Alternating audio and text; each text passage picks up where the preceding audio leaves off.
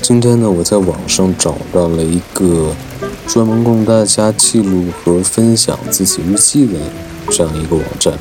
那从这期节目开始呢，我会不定期的在我的节目里面呢分享一下啊这些我觉得比较有意思的一些网友们记录下来的日记。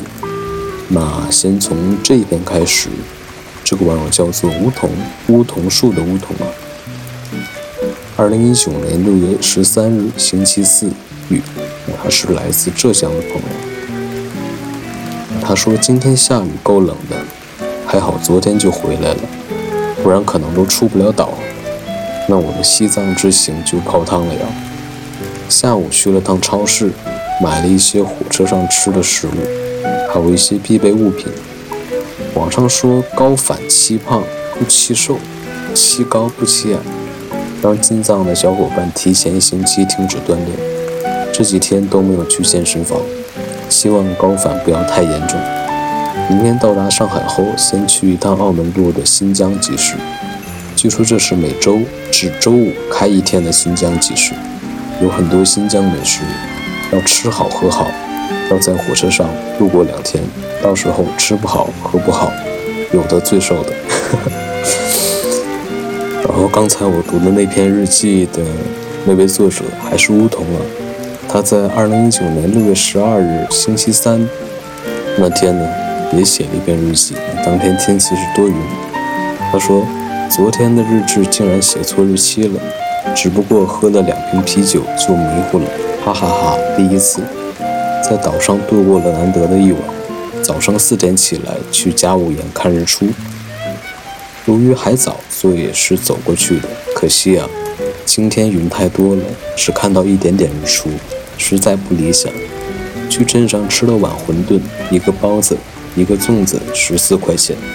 还好岛上的物价可以理解，也不算太宰人。由于后天要出发去西藏，明天可能下雨，怕出不了岛，所以就不多待了。买了下午十三点三十的船票出岛，坐高铁回家。这趟海岛之行还是很满意的。大城是一个美丽的地方，没有过多的开发，原汁原味。岛上的人也还好，下次再来。哇，那我突然对乌桐写的日记产生了兴趣。那我们再多看几篇他的日记，看一下出发前的那天，看一下六月十二日，我记了些什么呢？二零一九年六月十二日，星期二，晴。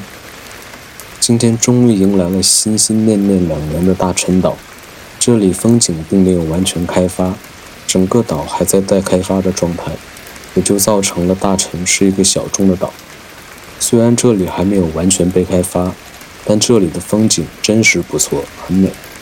而且由于没有开发，游客很少，很安静，非常适合一个人在这里待个几天。可惜啊，十四号我要去西藏，不能多待，明天就得出岛，下次我还会来这里的。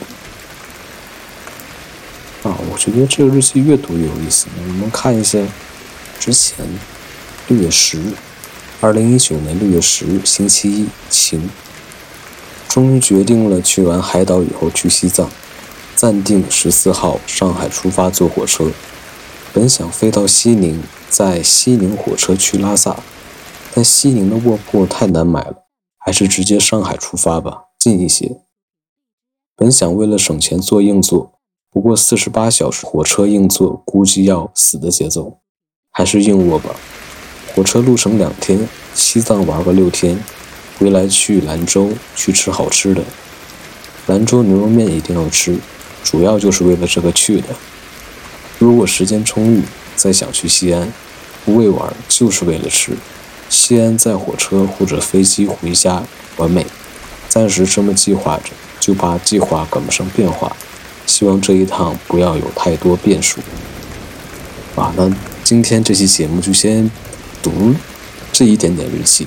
那我会加一个关注，然后记录下这个网页，然后下期节目还会再分享几篇梧桐他写的东西。我觉得他这个文风。